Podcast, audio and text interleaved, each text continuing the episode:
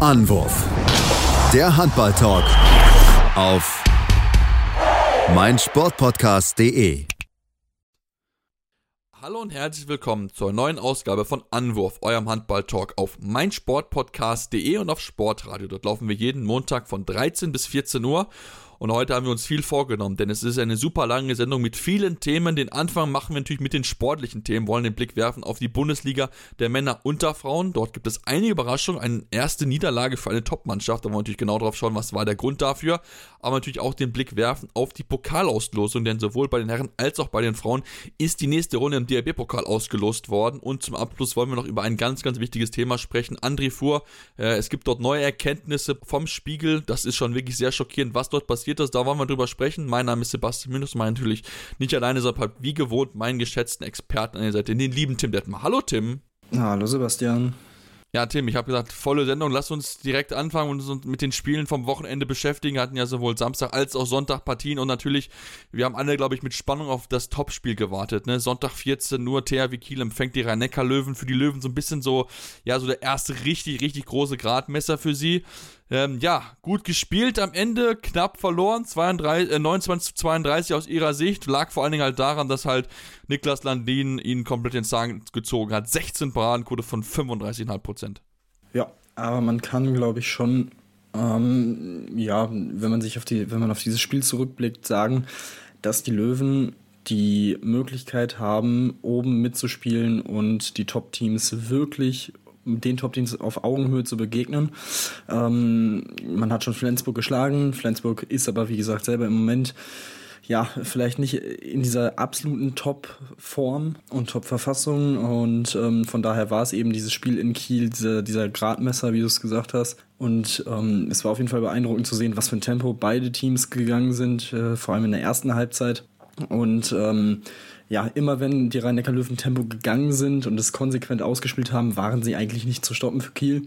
Ähm, und von daher haben sie das wirklich sehr, sehr gut gemacht. Ähm, eigentlich auch wirklich über mehr oder weniger 60 Minuten hatten halt hier und da ähm, viel zu viele Freie, die sie dann eben nicht äh, im Tor versenken konnten und ähm, einige freie Bälle per Tempo-Gegenstoß vom Kreis, von auch mal ein bisschen Pech dabei war mit dem Pfostenwurf und so weiter. Und eben Niklas Landin im gegnerischen Tor, der überragend gehalten hat. Und ja, das war dann am Ende der, der Ausschlag dazu. Erik Johansson, ähm, überragendes Spiel gemacht, neun Tore, sechs Assists. Ähm, gegen den haben sie auch kein Mittel wirklich gefunden. Ähm, wenn er nah an die Abwehr gekommen ist und nah ans Tor, ähm, ja, hat er eigentlich fast immer getroffen. Und äh, ja, mit teilweise 120, 130 km/h Würfen, das ist dann eben aus 9, 10 Metern schwer zu halten für, für Appelgren und Bierlehm gewesen, die auch beide ein gutes Spiel gemacht haben. Ähm, aber wie gesagt, am Ende hat es dann nicht ganz gereicht. Aber trotzdem kann man festhalten, dass die Löwen absolut äh, in dieser Phalanx der Top-Teams wieder zurückgekommen sind und wieder angekommen sind. Und ähm, das haben sie auch bewiesen, auch wenn sie heute die ersten Punktverluste hinnehmen mussten in dieser Saison. Ja, das denke ich auch. Ich meine, ich meine, sie haben ja überragend mitge mitgespielt und das ist, glaube ich, das etwas, was man, glaube ich, einfach positiv mitnehmen kann, dass die, dass die nah dran gewesen sind, dass sie alles gegeben haben, um halt möglichst ja erfolgreich zu sein und wie gesagt, am Ende ist es halt, sind halt die Kleinigkeiten, die halt entschieden und da war halt einfach Niklas Lantin gerade in einer zweiten Halbzeit einfach der zu große Faktor, um da wirklich äh, ja dann auch den Sieg zu holen. Jetzt haben sie, äh, sind sie weiterhin, äh, weiterhin oben mit dabei. Sieht ja nicht mehr ganz äh, erst natürlich durch die Niederlage, sind jetzt nur noch Dritter, aber da oben ist ja so dicht beieinander, also von daher, da ist jetzt noch nicht passiert, aber man, ich glaube, man hat auch gesehen, dass die Löwen doch for real sind, dass sie nicht nur ein bisschen äh, Glück gehabt haben mit vermeintlich leichten Gegnern. Dann lass uns auf eine weitere Mannschaft gucken, auf eine Top-Mannschaft, die Füchse Berlin. Denn die sind jetzt der neue Tabellenführer. Sie haben in Leipzig gespielt gehabt, in einer Partie, die ja für sie keine einfache gewesen ist. Zur Halbzeit 12 zu 11 nur für die Berliner in Leipzig. Am Ende gewinnen sie mit 31 zu 26. Die konnten sich hinten draußen ein bisschen absetzen, was halt auch daran lag, dass einfach Leipzig sich vorne wieder zu viele Fehler erlaubt hat. Ja, ähm, die Berliner haben es am Ende souverän runtergespielt in den letzten Minuten, dann auch die Fehler der Leipziger konsequent ausgenutzt. Das war dann schon wirklich auch äh, Spitzenmannschaft-like ähm, und das eben ohne Fabian Wiede, ohne äh, Matthias Gitzel. Ähm, das ist schon dann sehr, sehr beeindruckend, dass sie da trotzdem so gut performen am Ende. Und ähm, ja, alles in allem für Leipzig äh, ein bisschen bitter am Ende, ist auch ein bisschen zu hoch dann ausgefallen. Also ähm, ich glaube, zwei Minuten vor Schluss sind sie mit drei Toren hinten. Äh, ich glaube, das wäre dem Spielverlauf auch durchaus angemessen gewesen. Ähm, und dann ja, versuchen sie auch noch mal ein bisschen was zu riskieren, nehmen den Torhüter raus, machen dann eben die Fehler und ähm, die darfst du dir dann eben in so einer Situation erst recht nicht erlauben. Und ähm, eben dann der konsequente Gegenstoß der Füchse, der dann für die Entscheidung sorgt. Und ähm, ja, alles in allem gute, gute Partie ähm, von Berlin. Jetzt keine großartige Torhüterleistung gehabt. Äh, das war dann schon eher bei äh, El Tayar bei Leipzig mit 11 Paraden 39 Prozent, der richtig, richtig gut gehalten hat. Aber ja, auch gegen, gegen die Füchse Berlin dann am Ende ähm, nicht ausreichend. Äh, vor allem Jakob Holm, sieben Tore, vier Assists, hat er sehr, sehr stark äh, gespielt. Und dementsprechend die Füchse jetzt das einzige Team, das noch ungeschlagen ist, mit einem äh, Minuspunkt bisher. Also dementsprechend, du hast es schon gesagt, jetzt wieder der Spitzenreiter. Und äh, ja, wie gesagt, so ein Spiel in Leipzig, die letzten Jahre waren es auch immer knappe Spiele. Für die Berliner ähm, musst du halt dann auch erstmal so äh, gewinnen. Ja, genau, musst, musst du dann gewinnen, aber das ist, glaube ich, einfach so ein bisschen auch gerade die Qualität, die Berlin in diesem Jahr so ein bisschen ausmacht. Denn wenn wir uns das angucken, ähm, klar, natürlich die Niederlage unter der Woche im DRB-Pokal hat wehgetan, wo sie verloren haben gegen die Flensburger, aber natürlich, wenn du überlegst, dass halt sich jetzt Matthias Gitzel verletzt hat, dass auch, ähm, ja, ihr auch der zweite Rückraumrechte mit, ähm, äh, mit Fabian Wiede auch verletzt ausgefallen ist, wo dann schon dann Max Benecke ein, äh, eingreifen muss oder zumindest im Kader mitgestanden ist, dann ist natürlich auch etwas, wo man schwer mit klarkommt. Wie gesagt, das war dann zu viel, um halt so eine Top-Mannschaft wie die Flensburger zu schlagen, aber hier hat es dann halt gereicht, weil natürlich dann auch die entsprechenden anderen Spieler ja den nächsten Schritt gemacht haben. Michalo Masenic mit sieben Toren, Jakob Holl mit sieben Buden äh, und aber auch natürlich Hans Lindberg mit sieben von acht. Also von daher da haben natürlich dann der, der Kader einfach, der wirklich sehr, sehr gut besetzt ist, da voll eingeschlagen. Auch ein Koppeljahr hat ein gutes Spiel gemacht, auch wenn es die Quote von 3, 3 von 6 nicht überragend ist. Aber ähm, das ist, glaube ich, einfach, was die Berliner in diesem Jahr aus, dass einfach diese Qualität im Kader so enorm hoch, dass man halt auch mal dann Verletzungsausfälle natürlich dann äh, der aus, äh, ausgleichen kann. Wobei natürlich Gitzel, wir haben es gesehen, ähm, schon eine ganz, ganz wichtige Rolle, spiel, äh, Rolle spielt. Und ähm, das wäre natürlich jetzt für sie sehr, sehr schwierig, wenn, wenn er wirklich länger ausfällt. Es geht davon aus, so bis zu äh, zehn Wochen. Das ist dann schon natürlich ein großer Rückschlag, Tim. Ja, absolut. Also ich glaube, das war auch ähm, ein Faktor, gegen Flensburg im Pokal, dass sie da eben dann nicht ähm, gewinnen konnten und sich knapp geschlagen geben mussten. Ich glaube, mit einem Gitzel äh, als weiterer Option für den Angriff vor allem ähm, hätte das durchaus auch anders ausgehen können. Ähm, auch wenn das natürlich etwas hypothetisch ist, aber es ist ja unbestreitbar, dass er auch komplett eingeschlagen ist bisher. Bei den Berlinern einer der Fixpunkte war in dieser Offensive unfassbar schwierig zu halten und zu stoppen ist für die jeweiligen gegnerischen Abwehrreihen. Und so einen kannst du eben nicht eins zu eins ersetzen. Dafür ist er zu besonders, dafür ist er zu gut. Und ähm, wie gesagt, wenn dann noch ein Fabi wieder, wieder nicht fit ist, äh, auch das, ähm, er hat zwar gegen Flensburg gespielt, aber auch da hat man immer wieder gesehen, dass er gehumpelt hat, sich an die Hüfte gefasst hat, glaube ich. Ähm, also auch der war da nicht bei 100 Prozent und das sind dann halt eben diese, diese kleinen Faktoren, die dann ähm, eben doch große, große Auswirkungen haben. Und äh, ja, dementsprechend, wie gesagt, umso beeindruckender, dass sie es dann gegen Leipzig doch am Ende so souverän ähm, ohne die beiden über die 60 Minuten gemacht haben. Und ja, mal schauen, wie, wie sie sich jetzt dann arrangieren in den nächsten Wochen. Äh, geht dann ja auch in der European League los. Ähm, dazwischen dann noch die, die Spiele gegen den BHC und in Minden. Das sind Spiele, wo man das, glaube ich, noch kompensieren kann ähm, und kompensieren sollte. Danach gegen Hannover würde ich mir schon vorstellen, dass es vielleicht ein bisschen eine andere Geschichte werden könnte. Aber ja, das bleibt abzuwarten. Aber ich denke auch, Jaron Sievert sollte äh, da genug im Köcher haben, was Ideen angeht. Ähm, man hat dann natürlich auch mit drei Rechtshändern häufiger auch im Rückraum gespielt. Das kann für eine gegnerische Abwehr natürlich auch sehr unangenehm sein, weil es eben sehr ungewöhnlich ist, so zu spielen oder auf so eine Mannschaft dann zu treffen. Und ähm, von daher die, die 1 gegen 1 Fähigkeiten haben sie ja im, im Kader auf jeden Fall im Rückraum, äh, zum Beispiel über den Jakob Holm. Äh, von daher, ja, bin ich da sehr gespannt drauf, wie es dann sich die nächsten Wochen weiterentwickelt. Ja, bin ich auch, bin ich auch sehr, sehr gespannt drauf, wie sie, wie sie das hinbekommen werden, weil wie gesagt, die, das Potenzial ist, ist definitiv, definitiv da bei ihnen. Ich glaube, sind wir uns alle einig. Jetzt muss es halt einfach darum, dass sie das dann halt auch dann halten können und wie sie dann mal mit diesen ganzen Verletzungen dann klarkommen werden. Dann lass uns auf weitere Spiele gucken, Tim, und äh, ja, uns mit, mit einem Team beschäftigen, der MT Melson, die ja bisher so einen durchwachsenen Stark hatten. Ähm, jetzt Hessen-Duell gegen Wetzlar, also ne, knapp ein Duell, wirklich eine Derby, was so ein bisschen Charakter hat, weil ja beide äh, Städte relativ nah beieinander liegen. Melsung gewinnt in einem ja, Torabendspiel mit 21 zu 19. Ähm, die Torhüter haben natürlich eine wichtige Rolle gespielt. Tim Klimke auf der einen mit 14 Paraden, äh, ne, Boyer Simic mit 12 auf der anderen. Also von daher überragende äh, Quoten, über 40 Prozent beide. Ähm, aber ich glaube, die Melsunger können erstmal groß aufatmen, dass man hier so einen wichtigen Sieg hat einfahren können. Das war in der Tat ein sehr, sehr wichtiger Sieg für Melsung. Da war schon dann ordentlich Druck auf dem Kessel. Ähm, das glaube ich schon. Äh, wenn man das Spiel auch noch verloren hätte, dann ja, hätte man sich auch erstmal nach unten ähm, orientieren müssen, ähm, mit dann nur zwei Punkten Vorsprung auf eben die Abstiegszone. Aber jetzt ist man zumindest wieder ein bisschen in ruhigerem Fahrwasser. Man hat Wetzlar jetzt überholt in der Tabelle, ähm, auch Göppingen unter anderem ähm, ist jetzt Zehnter.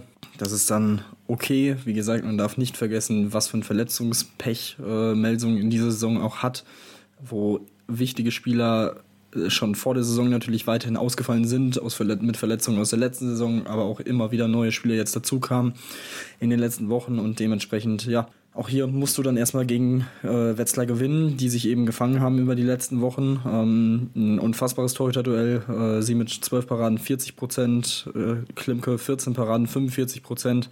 Also wirklich eine fantastische Vorstellung von beiden. Ähm, ja, ansonsten hat Kai Häfner viel Verantwortung mal wieder übernommen mit fünf Toren, aber auch fünf Fehlversuchen bei zwei Assists. Und ähm, ja, alles in allem ein sehr torarmes Spiel, ein Spiel, auch nicht unbedingt geprägt von, von Tempo, also quasi das komplette Gegenstück zu dem, was die rhein löwen und Kiel uns äh, zwei Stunden vorher geboten haben.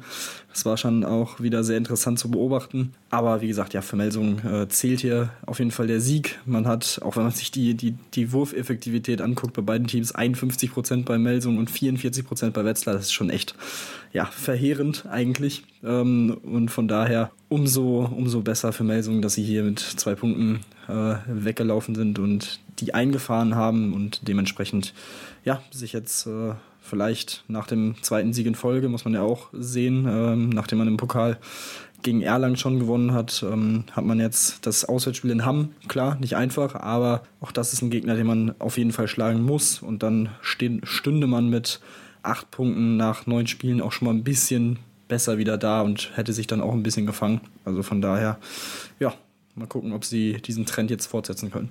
Ja, auf jeden Fall. Auf der anderen Seite natürlich Wetzlar, auch mit ne, 5 Punkten, 5 zu 11 Punkten bisher. Das ist auch noch nicht so richtig gut. Da ist man auch nicht, überhaupt noch nicht richtig in Form drin. Das muss man, glaube ich, auch so sagen. Da ist man noch nicht, äh, noch nicht in dieser Vorjahresverfassung drin. Also da läuft es aktuell nicht so ganz rund, aber natürlich auch bei Meldung. Deswegen, äh, ja, wird mit Sicherheit spannend zu beobachten sein, wie diese beiden Teams sich dann in den nächsten Wochen schlagen werden. Natürlich aber auch die anderen Teams, denn natürlich, wenn wir mal gucken, zum Beispiel Leipzig auf Platz 16 mit 4 zu 12. Aber über ein weiteres Team wollen wir dann nach einer kurzen Pause auf jeden Fall drüber sprechen. Natürlich auch noch über viele weitere Themen, Spiele Spiele, sowohl bei den Herren als auch bei den Frauen. Deswegen bleibt dran hier bei Anwurf, eurem Handballtalk. Schatz, ich bin neu verliebt. Was? Da drüben. Das ist er. Aber das ist ein Auto. Ja, eben. Mit ihm habe ich alles richtig gemacht. Wunschauto einfach kaufen, verkaufen oder leasen. Bei Autoscout24. Alles richtig gemacht. Vernimmt sich, was man will, dann wilde Gerüchte entstanden. Fast nichts davon stimmt. Tatort Sport. Wenn Sporthelden zu Tätern oder Opfern werden, ermittelt Malte Asmus auf meinsportpodcast.de. Folge dem True Crime Podcast, denn manchmal ist Sport tatsächlich Mord. Nicht nur für Sportfans. Und wir sind zurück äh, bei Anruf und wollen uns jetzt mit den weiteren Partien von dem Wochenende beschäftigen. Da haben wir Bundesliga der Männer und wollen den Blick werfen nach Stuttgart, wo er jetzt auch fix ist, dass äh, ja, Michael Schweikart weiterhin Trainer sein wird. Aber er Interimstrainer ist jetzt dann auch erstmal bis zum Saisonende angestellt worden, also verlängert worden der Vertrag. Und ähm, ja, sein Team hat es ihm gedankt, gewinnt mit 29 zu 20 gegen den ASV Hamm Westfalen. Tim in der Partie, wo vor allen Dingen ja, Silvio Einefitter überragend gehalten hat. 22 50 Paraden. Also das war Silvio Heinervetter wie zu besten Zeiten. Ja, 52% Quote äh, spricht auch einiges oder sagt auch einiges aus. Ähm, alles in allem Stuttgart sehr überzeugend in diesem Spiel zur Pause schon mit 15 zu 9 vorne und dementsprechend eigentlich äh, nie wirklich gefährdet äh, dieser Sieg. Ähm, Müller, sechs Tore, bei zwei Assists auch sehr, sehr gut, ähm, dass er jetzt wieder langsam in seinen Rhythmus kommt. Und äh, ja, alles in allem auf jeden Fall ein hochverdienter Sieg für, für Stuttgart, die jetzt ja, weiter im Aufwind sind unter äh, Michael Schweikert. Das ist schon, schon sehr, sehr gut, äh, was er mit der Mannschaft jetzt angestellt hat. Drei der letzten vier Partien in der Bundesliga gewonnen und ähm, dementsprechend kann man sich jetzt auch ein bisschen absetzen. Unten aus dem äh, Abstiegskampf ist jetzt Elfter, punktgleich auch mit Melsung. Ähm, ja, und von daher konnte man da ein bisschen jetzt für Ruhe sorgen. Ein wichtiges Spiel natürlich gegen Hamm, ähm, das Spiel zu gewinnen, sonst bei einer Niederlage wäre man ja wieder punktgleich gewesen. Also von daher, ähm, ja, starke Leistung und hochverdient definitiv. Also das haben sie sich absolut verdient mit einer wirklich tollen Leistung. Ich glaube, das kann man auf jeden Fall schon mal sehr, sehr gut zusammenfassen. Das war wirklich, äh, haben sie wirklich gut, gut gespielt, die Stuttgarter. Ja, dann lass uns auf eine Partie gucken, die ein bisschen spannender am Ende hinten raus war, nachdem es eigentlich relativ klar lange Zeit aus war. Hamburger SV, also HSV Hamburg gegen VfL Gummersbach. Zur Halbzeit schon das 18 zu 11 für Hamburg. Ja, und hinten raus mussten sie nochmal ganz schön bangen, Tim, in dem 600. Spiel von Johannes Bitter, der einen wirklich einen, gute, einen guten ersten Tag, also gute erste Halbzeit hatte, wo er stark gehalten hat. Ähm, dann in der zweiten Halbzeit siehst du nicht mehr so und dann, ja, war dann hinten raus nochmal der Matchwinner mit dem gehaltenen 7 Meter. Genau, ja. Äh, ist dann auch, äh, ich glaube, während der zweiten Hälfte ausgewechselt worden erstmal. Ja. Ähm, aber sein, äh, der zweite Mann beim HSV, Bulalic, hat jetzt auch keinen so überragenden Tag gehabt mit zwei Paraden bei elf äh, Würfen und 18 Prozent. Von daher so kam Gummersbach dann nochmal ran. Ähm, dass sie diese Qualitäten haben, haben sie schon hier und da bewiesen in der Saison. Julian Köster, neun Tore, drei Assists, ein sehr, sehr starkes Spiel gemacht.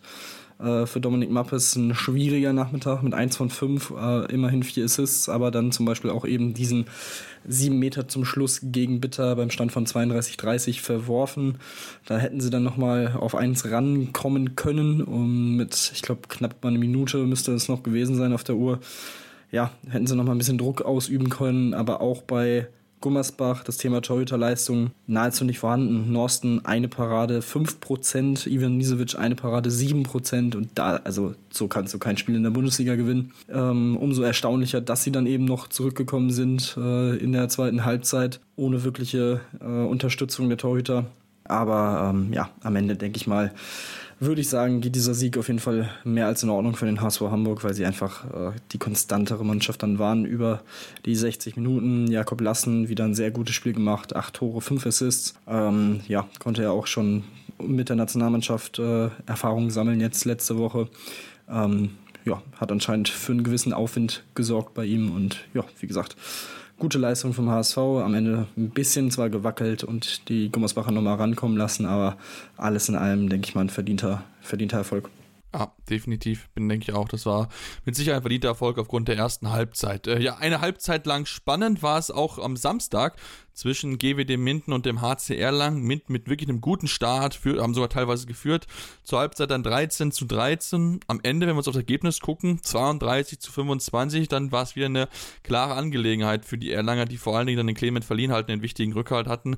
Äh, 14 Paradenquote von 41 Prozent, also ganz, ganz wichtige Rolle dort gespielt und äh, ja, da war die Chance so ein bisschen dafür Minden, aber es ist so ein bisschen das Thema, dass sie halt diese 60 Minuten halt diesen konstanten Handball halt so nicht schaffen, um dann auch mal vielleicht so eine Überraschung hinzubekommen.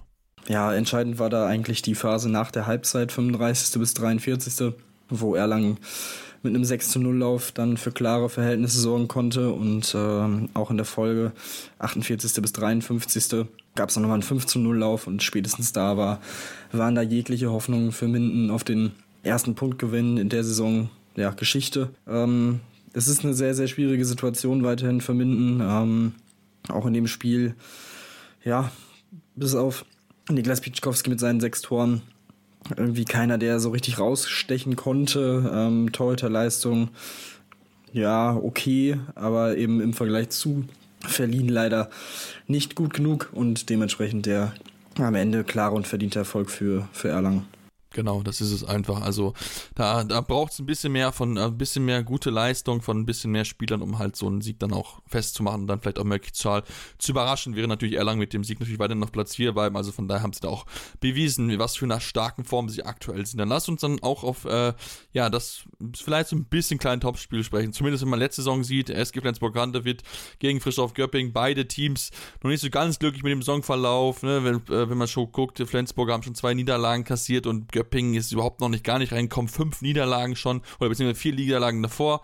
Fünfte jetzt kassiert in, bei der SG Flensburg Handewitt. 24 zu 27 verlieren sie in der Partie, die sie gut mitgestaltet haben, aber am Ende ja, hat es dann halt denkbar knapp nicht gereicht zum Punktgewinn. Ja, am Ende für die Flensburger ein sehr, sehr großer Kraftakt, ähm, dieses Spiel zu gewinnen. Ähm, haben sich schwer getan. Äh, am Ende gewinnen sie, ähm, gewinnen sie knapp eben mit drei Toren, ohne eben Jim Gottfriedson, der sich ja verletzt hat im Pokal gegen die Füchse, ähm, auch eine, eine, Weile jetzt ausfallen wird. Ähm, dementsprechend ja, ist es sehr, sehr bitter mit einem Muskelbündelriss und ähm, dementsprechend klar war es schon wahrscheinlich von vornherein auch für die Flensburger selber, dass das schwierig werden würde. Ähm, dazu haben die Außen nicht wirklich die Leistung gebracht, die man sich da äh, gewünscht hätte. Johann Hansen 5 von 7 ist okay. Ähm, Petersen kam dann rein, hat 4 von 5 getroffen. Ähm, auch das ist noch, noch soweit, soweit ganz gut, aber Emil Jakobsen zum Beispiel 0, 0 von 4. Das ist ja für ihn ja also komplett äh, untypisch gewesen. Und dementsprechend hat man sich da so ein bisschen schwer getan auch. Wer mal wieder vorangegangen ist, ist Johannes Goller mit sieben Toren aus sieben Versuchen. Wirklich überragend, was der spielte in den letzten Wochen auch wieder. Äh, Benjamin Buric sehr gut gehalten, 14 Paraden, 38 Prozent. Das dann am Ende auch so ein bisschen, ja, auch mit ausschlaggebend, auch wenn Redmann ebenfalls 14 Paraden hatte, ähm, aber eine leicht schwächere Quote. Und dementsprechend, ja, äh, Kraftakt für Flensburg, aber sehr, sehr wichtig für sie natürlich, dass sie hier diese Punkte jetzt geholt haben, ähm, nachdem sie ja das letzte Spiel in der Bundesliga gegen Lemgo verloren hatten, um da nicht noch weiter Punkte zu verlieren. Jetzt elf Punkte, Rang 7. Weiterhin natürlich nicht unbedingt der Anspruch, den man an sich hat. Ähm, aber gut, man hat auch nur zwei Punkte Rückstand auf Platz 4. Also von daher, ja, alles, äh, alles in allem äh, ja, läuft es auf jeden Fall wieder. Mal gucken, ob sie, ob sie diesen, diesen Gottfriedson-Ausfall jetzt auf lange Sicht auch äh, gut wegstecken oder ob's die, ob sie vor Probleme stellt. Ähm, ja, muss man mal abwarten.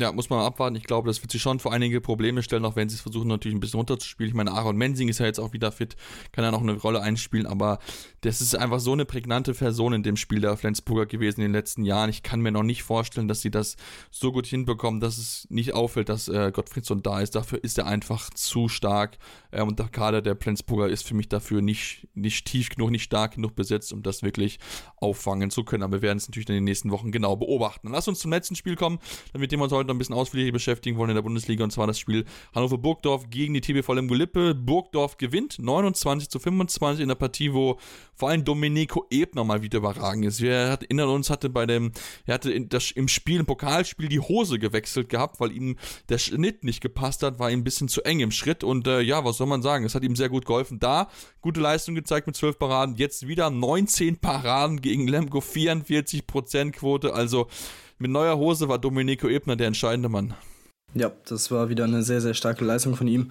Äh, für Lemgo einfach die Wurfeffektivität deutlich zu schwach in diesem Spiel mit 50 Prozent. Ähm, ja, das ist dann eben eigentlich nicht machbar, äh, dieses Spiel dann, dieses Auswärtsspiel dann zu gewinnen. Äh, Hannover deutlich besser mit 65 Prozent eben dann die klare äh, Torhüterleistung auf ihrer Seite mit 19 zu 7. Ähm, auch das ist natürlich ein Riesenfaktor in so einem Spiel und dementsprechend haben sie es da wirklich sehr, sehr gut, äh, sehr, sehr gut gemacht und bleiben in der Erfolgsspur. Ähm, jetzt zwölf Punkte nach acht Spielen, äh, sechster Platz vor den Flensburgern dementsprechend ähm, und dementsprechend bleiben sie oben dran und ähm, ja, bestätigen weiterhin das, was man vor der Saison auch äh, gedacht hatte, dass sie eben ein Team sind, das durchaus in Richtung europäische Plätze ähm, sich bewegen kann. Ähm, und ja, äh, haben jetzt drei Bundesligaspiele in Folge auch gewonnen, nachdem sie ja knapp gegen Kiel verloren hatten. Als nächstes geht es zu den rhein löwen dann gegen Erlangen, dann nach Berlin, dann gegen Magdeburg. Also die nächsten vier Spiele, boah, das ist natürlich jetzt ein hartes, hartes Programm. Ähm, da bin ich dann wirklich sehr interessiert zu sehen, wo sie danach stehen. Ähm, kann natürlich passieren, dass sie alle vier Spiele verlieren. Ähm, kann aber auch sein, dass sie eben gegen diese Teams, die im Moment auf Augenhöhe mit ihnen sind in der Tabelle, dass sie sich da quasi zementieren mit guten Leistungen und mit Punkten, ähm, Punkt gewinnen. Also das werden spannende und wegweisende Wochen, glaube ich, jetzt erstmal in Hannover. Und ja, wie gesagt, generell das Potenzial, gegen diese Teams auch zu punkten, haben sie. Ich habe es gesagt, gegen Kiel nur knapp verloren und auch da, ja, ist vor allem sehr bitter am Ende verloren und ein bisschen unnötig auch. Also von daher ähm, schauen wir mal. Das ist äh, definitiv interessant zu beobachten. Ja, das ist es auf jeden Fall. Ich, ich bin sehr gespannt, wie sie sich dort äh, da noch schlagen werden. Also das wird mit Sicherheit auch nicht, nicht ganz ohne sein für sie, dass sie da äh, ja äh, wichtige Spieler äh, oder wichtige Spiele jetzt vor sich haben. Da wissen wir auch natürlich ein bisschen mehr, wie gut wirklich die Hannoveraner sind, auch wenn sie sich bisher wirklich sehr, sehr stark präsentiert haben. Ja, dann lass uns noch auf äh, eins der Personalien auf jeden Fall sprechen. Ähm, tippen zwar gibt es zweite Vertragsverlängerung. Patrick Wiencheck hat seinen Vertrag beim THW Kiel bis 2025 verlängert und auch äh, ja, die MT Melsung hat Nägel mit Köpfen gemacht und hat den Vertrag äh, mit ihrem Regisseur Elva Jonsson verlängert, äh, Elva Jonsson verlängert bis auch 2025. Also von daher eigentlich keine Überraschung, denn beide Spieler sind ja auch äh, wichtige, nehmen wichtige Rollen in ihrem Team ein. Ja, also vor allem bei Winczek, äh, der ja mittlerweile, ich glaube, seit 2012 in Kiel ist, äh, ist für ihn die Heimat geworden absoluter Führungsspieler, absolute Identifikationsfigur. Von daher, ja, absolut äh, klar, dass er da verlängern will und ähm, der Verein auch mit ihm verlängern will. Deswegen top. Zumal auch, ähm, wenn ich das kurz einwerfen darf, richtig gut spielt in Abwesenheit von äh, Henrik Pekeler. Ich glaube, er hat nochmal so ein bisschen ja. mal so einen Schub bekommen irgendwie, ja. Ja, durchaus. Also ähm, er ist auf jeden Fall auch maßgeblich oder ein, ein Teil davon, warum sie äh, im Moment so gut sind, obwohl eben Pekeler und auch äh, Sargosen ja weiterhin fehlen äh, und sie trotzdem eben äh, auf Platz 2 in der Liga stehen. Von daher, ähm, ja, das, das auf jeden Fall. Bei Jonsson sehr, sehr solide, sehr gut. Ähm, hatte auch jetzt äh, immer wieder mit äh, Verletzungen zu kämpfen. Von daher, ja, auch ein schönes Zeichen von Melsung, dass man weiterhin auf ihn, auf ihn setzt. Und ja, dementsprechend schauen wir mal, wie, wie es sich bei ihm dann weiterentwickelt. Und für Melsung natürlich auch wichtig, Spieler jetzt wirklich langfristig zu halten, um eben dieses Team vernünftig aufzubauen und nicht eben ständig diese Spieler zu haben, die nach ein, zwei Saisons wieder äh, gehen. Und deswegen, ähm, ja, wirklich ein wichtiger Schritt für die MT. Ja, definitiv. Hat, ist jetzt auch wieder fit, kann jetzt wieder auch spielen und dann auch natürlich dieser Mannschaft dann auch wieder auf dem, auf dem Platz helfen. Wenn wir mal gucken, gegen Wetzlar zwei von vier, ein Assist mit dabei gehabt, zwei Steals, drei Blocks. Also da ist wirklich, auch eine wichtige Rolle, rein, sowohl offensiv als auch defensiv. Also von daher hat er auch eine gute Entscheidung. Ansonsten natürlich noch der THW, ähm, ja, hat ein bisschen auch mit Verletzungssorgen zu kämpfen, deswegen haben wir noch ein bisschen nochmal reagiert. Ähm, hat äh, sich Yannick Fratz geholt, ähm, ja, per Laie bis Saisonende vom Bergischen AC. Ähm, wird danach wieder dann zurückkehren, wo er noch bis 2024 ist, aber man hat da eigentlich aktuell so ein bisschen Probleme, denn Sven Erik äh, fällt ja verletzt aus und auch noch der potenzielle, äh, potenzielle Backup von ihm mit Janis Faust hat sich auch schwer verletzt, deswegen braucht man einen, dringend nochmal einen Rechtsaußenspieler, hat zudem auch nochmal, äh, ja, nochmal nachgelegt auf der Linksaußenposition, hat dort nochmal äh, sich mit Malte Vogt nochmal geholt, weil auch da so ein bisschen, äh, ja, Verletzungsprobleme äh, gewesen sind, also von daher, ähm, die Kieler haben Probleme, aber sie sind trotzdem weiterhin oben mit dabei, haben die Partie gewinnen können gegen die Rhein-Neckar-Löwen und äh, ja, das ist auf jeden Fall für sie sehr, sehr schön, dass sie es trotz der Verletzung ähm, hinbekommen, da immer wieder einen äh, konkurrenzfähigen Kader hinzustellen und dann natürlich auch solche Spiele zu gewinnen. Dann machen wir jetzt eine kurze Pause, kommen dann gleich zurück, dann werden wir uns mit ordentlich vielen Auslosungen beschäftigen. DRB-Pokal war und natürlich auch die European League der Damen.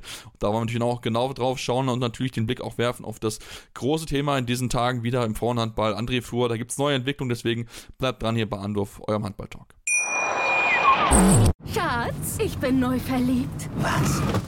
Drüben. Das ist er. Aber das ist ein Auto. Ja, eben. Mit ihm habe ich alles richtig gemacht. Wunschauto einfach kaufen, verkaufen oder leasen. Bei Autoscout24. Alles richtig gemacht. Ja, und jetzt sind wir zurück und werden uns jetzt in diesem Teil wahrscheinlich mit vielen, vielen Auslosungen beschäftigen, denn sowohl bei den Herren als auch bei den Frauen standen in der Woche ja die Pokalspiele an. Die nächste Runde, die stattgefunden hat. Ähm, natürlich, den was erstmal über die Konstellation sprechen. Während wir an den Frauen ja gewohnt sind, die Spiele kommen alle auf Sport Deutschland TV, ist es ja bei den Herren jetzt auch so gewesen, man hat alle gesehen, ähm, gab ja dann, musste natürlich entsprechend dafür zahlen, 5 Euro für ein Spiel, 10 Euro für den ganzen, äh, für den ganzen, für alle Spiele zusammen, mit dem Sicherheit der eine oder andere Handballverrückte genutzt hat, und anderem mit Sicherheit wir zwei. Ähm, ja, wie war denn dein Eindruck äh, von dem Drumherum? Weil ich fand dann teilweise war es mir ein bisschen zu Fan-kommentieren mäßig, also zu parteiisch. Natürlich klar, die Kommentatoren müssen irgendwo herkommen, dann nimmt man natürlich am ehesten vom Verein selbst, auch gerade aus der zweiten Liga, aber ein bisschen mehr Neutralität hätte ich mir auf jeden Fall gewünscht.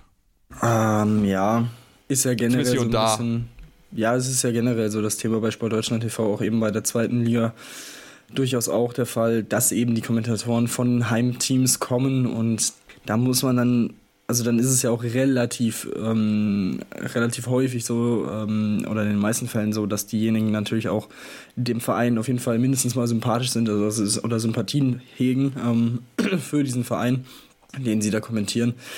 Und vor allem in so einem engen Pokalspiel, ähm, wenn man dann vielleicht auch eine, kurz vor einer Überraschung steht, ja, ich glaube, da, da kann sich keiner wirklich von freimachen, dass, dass man dann ein bisschen mitgeht und vielleicht auch ein bisschen parteiisch wirkt.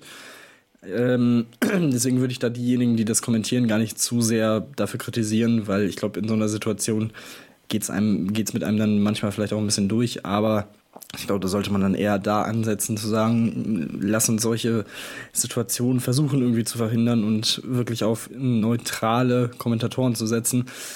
Aber auch da ist dann halt natürlich die Frage, wo, wo sollen die dann herkommen? Ähm, das ist dann halt ein bisschen schwierig. Und deswegen, ähm, ja, hoffe ich einfach darauf, dass es dann ab der nächsten Saison äh, anders abläuft und ja, ein bisschen, bisschen besser aussieht. Ähm, mal schauen.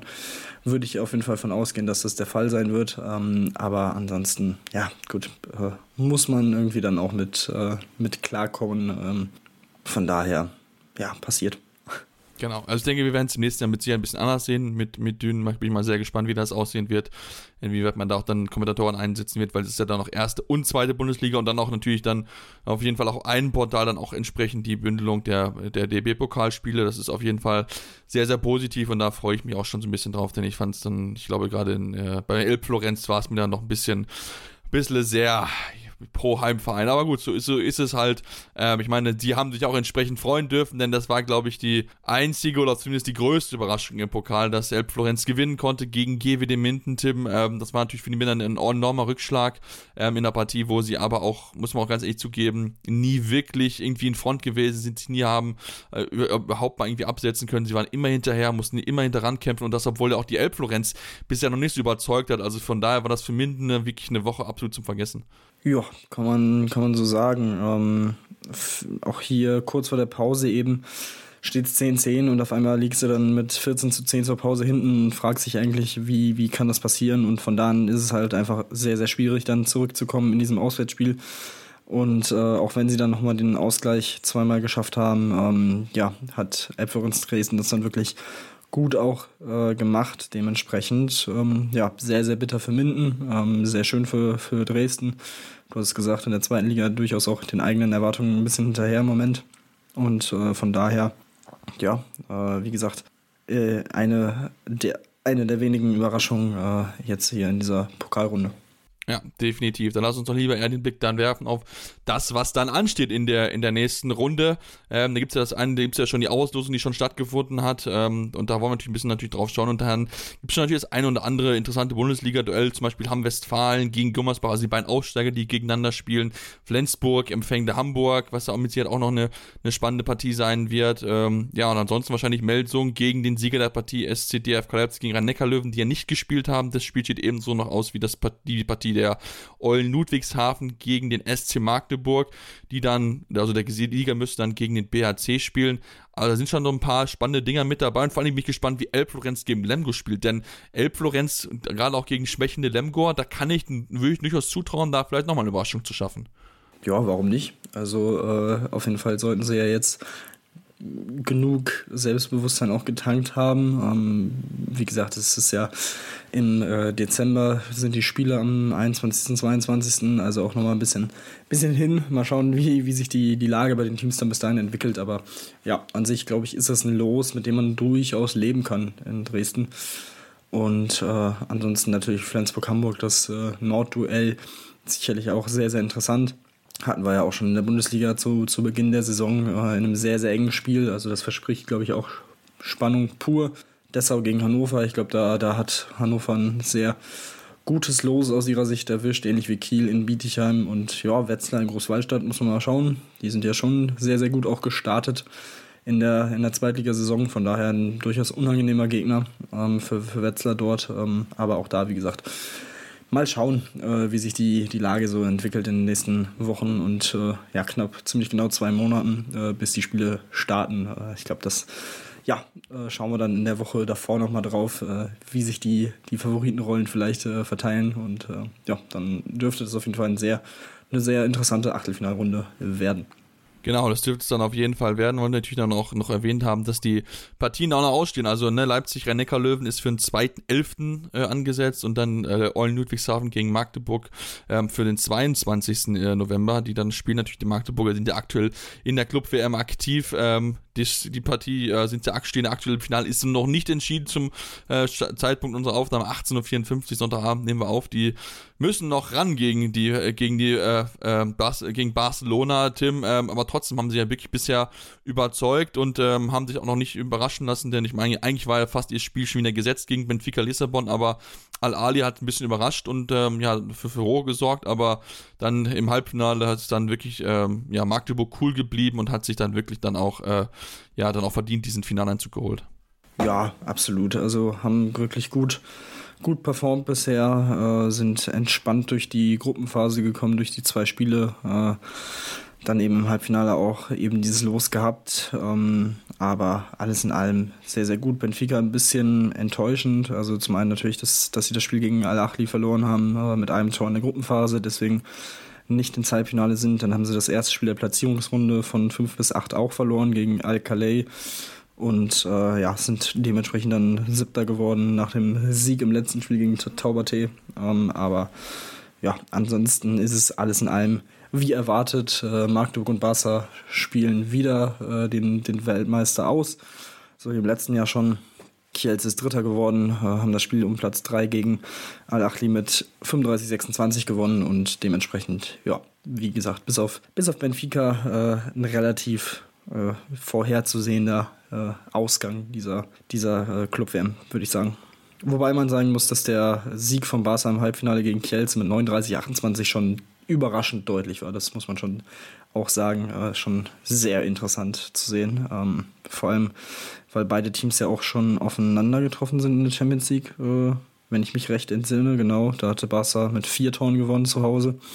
Also, ja, sehr interessant, äh, wie deutlich sie das jetzt hier gestalten konnten. Ja, ich, ich wollte es gerade sagen, also wenn wir darüber sprechen, müssen wir auf jeden Fall auch das, über diese deutliche Niederlage sprechen, weil ich meine, dass sie so, so krass verlieren, das ist, ist ja passiert ja nicht so häufig in der, in der Vergangenheit. Also gerade halt auch, weil sie sich auf Europa ja konzentrieren. Ich meine, natürlich klar, da ist ähm, ja viele, viele Spiele, die dort anstehen, natürlich in, innerhalb von kürzester Zeit, das dürfen wir nicht außer Acht lassen, aber so deutlich zu verlieren. Ich glaube, dass in den letzten 20 Jahren hat Rasmus Beusen getötet, das war es ihre vierte Niederlage mit 10 oder mehr Toren. Ähm, schon irgendwie auch, das zeigt auch, dass sie halt deutlich halt normalerweise nicht verlieren. Die anderen Niederlagen waren halt gegen Paris, gegen Westbrem, gegen Wahl, da weißt du, wo du auch einmal klar mal auch verlieren kannst, aber natürlich trotzdem, es ist schon sehr, sehr ungewohnt, dass sie da so deutlich verloren haben und dann, äh, ja, schau mal, wer am Ende dann, äh, ja, der Sieger ist. Ihr werdet jetzt hören, wenn wir unseren Podcast äh, hochgeladen haben, denn da steht schon der Sieger schon fest. Wir wollen natürlich aber jetzt auch mal den Blick werfen auf den Frauenhandball, denn auch dort ist enorm viel passiert. Da war auch natürlich der DRB-Pokalteam mit wirklich teils sehr, sehr klaren Ergebnissen. Die hatten es ja auch schon, auch schon erwähnt gehabt, so ein bisschen. Ähm, und äh, ja, jetzt ist natürlich auch fix, äh, welche nächsten äh, Partien anstehen. Und da gibt es schon so ein, so ein paar spannende Duelle, wie ich finde. Metzing gegen die Thüringer AC, so ein spannendes Duell. Blomberg gegen Dortmund, Buxtehude gegen die Bad Wildung Vipers. Oldenburg gegen Sportunion Neckarsulm. Also da gibt es schon echt ein paar spannende Partien, auf die wir uns dann freuen dürfen. Ja, das äh, sehe ich ähnlich. Ähm, da sind wie gesagt, vor allem einige schöne Erstligaduelle dabei. Ähm, aber auch, ja, so ein Duell Sachsen-Zwickau gegen Buchholz-Rosengarten, glaube ich, könnte auch sehr eng werden. Ähm, mal schauen, auch wie das Duell Frankfurter HC gegen TuS Lindfort äh, ausgeht mit zwei unterklassigen Mannschaften, äh, die da aufeinandertreffen. Und von daher, ähm, ja, das liest sich auf jeden Fall sehr, sehr spannend und sehr interessant. Und ich glaube, da, ja, wie gesagt, das, äh, das verspricht auf jeden Fall einiges. Und äh, von daher, auch für die, ja, für, sowohl für Bietigheim, Dortmund, äh, die, die Top-Teams Auswärtsspiele, was sicherlich auch immer wieder ein Faktor ist, ähnlich für den THC äh, und auch für Neckarsulm. Also das schon, sind schon sehr interessante Konstellationen, würde ich sagen. Ja, auf jeden Fall. Da sind interessante Konstellationen dabei, die dann vielleicht auch mal so ein bisschen so eine Überraschung hervorrufen, denn wir hatten es ja in der letzten Ausgabe besprochen, da waren jetzt nicht so viele, ja, richtig, richtig spannende Spiele mit dabei. Da waren da schon teilweise wirklich dann sehr, sehr deutliche Ergebnisse, die dort äh, stattgefunden haben. Dann lass uns noch dann einen Blick werfen auf die letzte Auslosung, die in der vergangenen Woche stattgefunden hat. Die European League der Frauen dritte Qualifikationsrunde mit vier deutschen Mannschaften, äh, Buxtehude, Oldenburg, Borussia Dortmund und Thüringen HC. Ähm, wenn wir uns mal die Partien anschauen, Thüringen HC muss zuerst zum IKH Sefo nach Schweden. Dortmund empfängt zunächst äh, CRK Zelenia Idinjac aus Serbien. Äh, Buxtehude muss erstmal nach Fana, nach Norwegen. Und Oldenburg empfängt Neptun von, aus Nantes. Ähm, Tim, das sind durchaus interessante Lose, mit Sicherheit nicht so ganz einfach. Vielleicht am ehesten, am einfachsten getroffen hat es wahrscheinlich die Dortmunderin. Ja, ich glaube, das äh, kann man durchaus so, äh, so sagen. Ähm, ja, ich glaube, für Oldenburg, das wird schon äh, ein sehr schwieriges Spiel. Ähm, Nord ist schon, schon eine sehr, sehr gute Mannschaft, auch, glaube ich, in der European League, wenn ich mich recht entsinne, ähm, ganz gute Ergebnisse gezeigt. Oder es könnte auch der, der dritte Wettbewerb gewesen sein bin ich mir gerade nicht ganz so sicher, aber auf jeden Fall eine Mannschaft, die auch durchaus Erfahrung hat auf diesem internationalen Parkett. Ähm, ja, ansonsten THC, Buxtehude, ähm, glaube ich, sind beide ähm, auch durchaus knifflig, aber machbarer auf jeden Fall. Ähm, wie gesagt, vor allem für den THC, dass man das Rückspiel dann zu Hause hat, ist, glaube ich, auch gar nicht mal so schlecht. Ähm, und Dortmund ist, glaube ich, relativ klar, dass sie das auf jeden Fall schaffen müssen. Ähm, und da das klare Ziel auch ist, so deutlich äh, sich durchzusetzen in diesem Duell.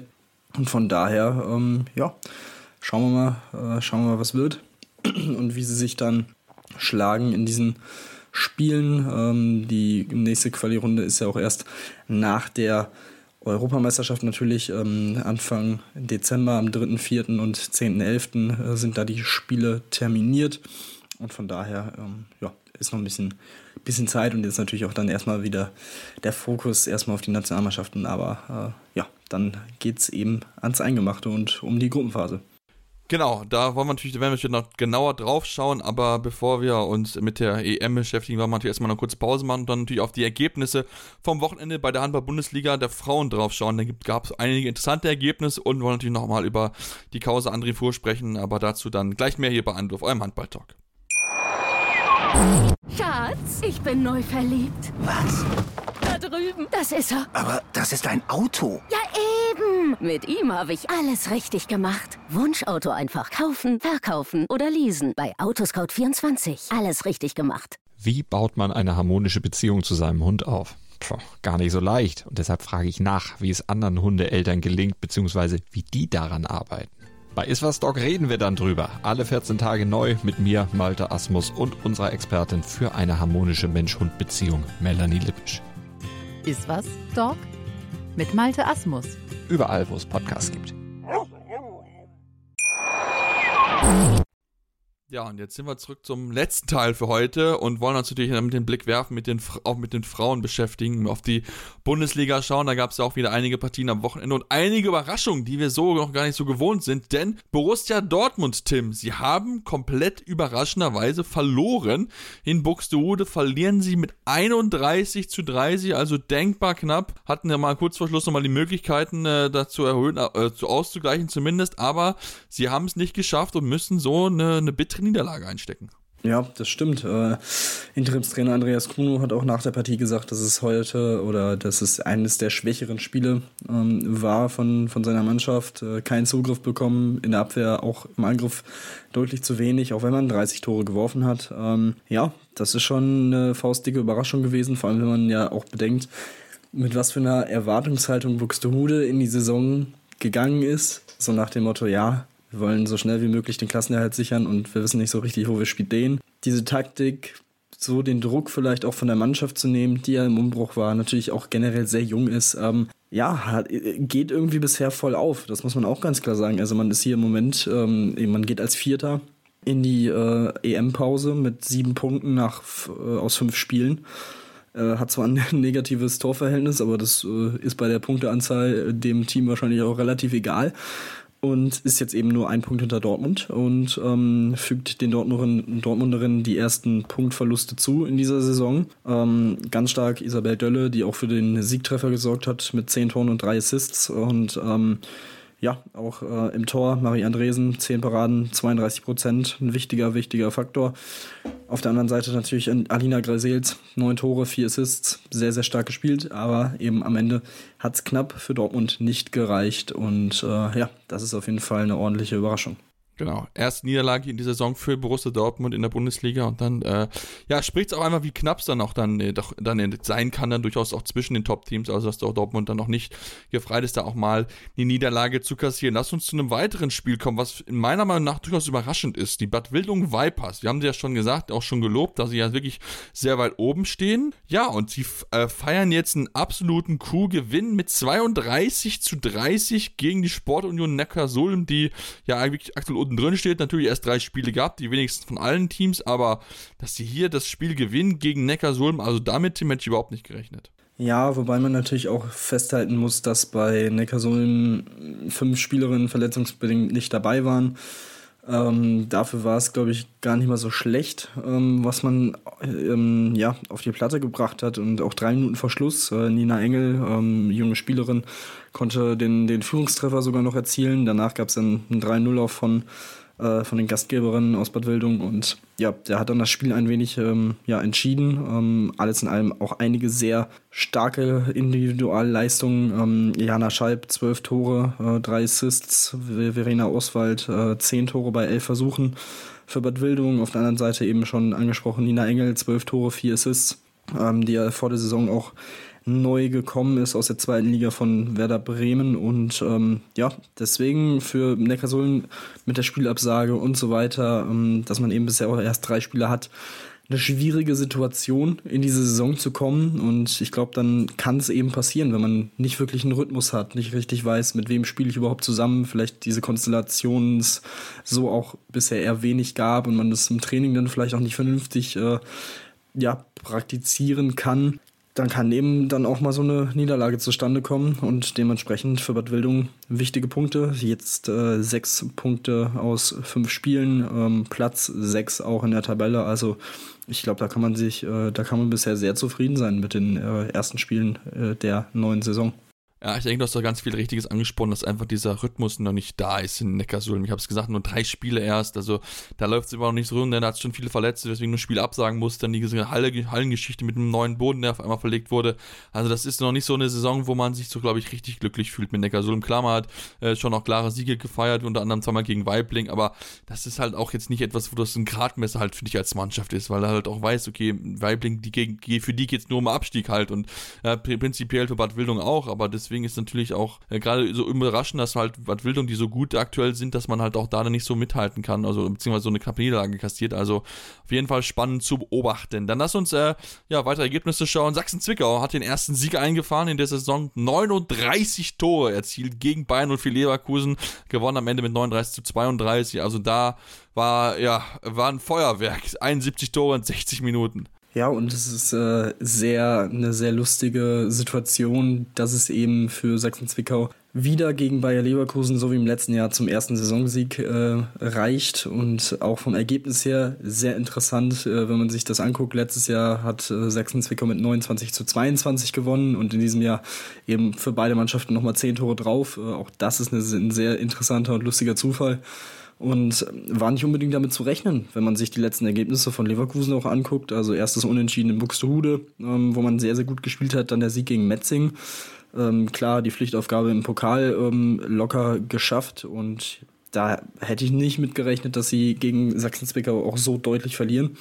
Von daher ähm, wirklich sehr, sehr starke Leistung für, von Zwickau und wichtig, ja, mit so einem Erfolgserlebnis jetzt ähm, in die Pause zu gehen und sich auch natürlich dementsprechend vom Tabellenende ein wenig absetzen können. Ähm, jetzt Halle Neustadt auch überholt auf Platz 12, weg vom Relegationsplatz. Und von daher, ähm, ja, wirklich sehr, sehr stark für, für Zwickau.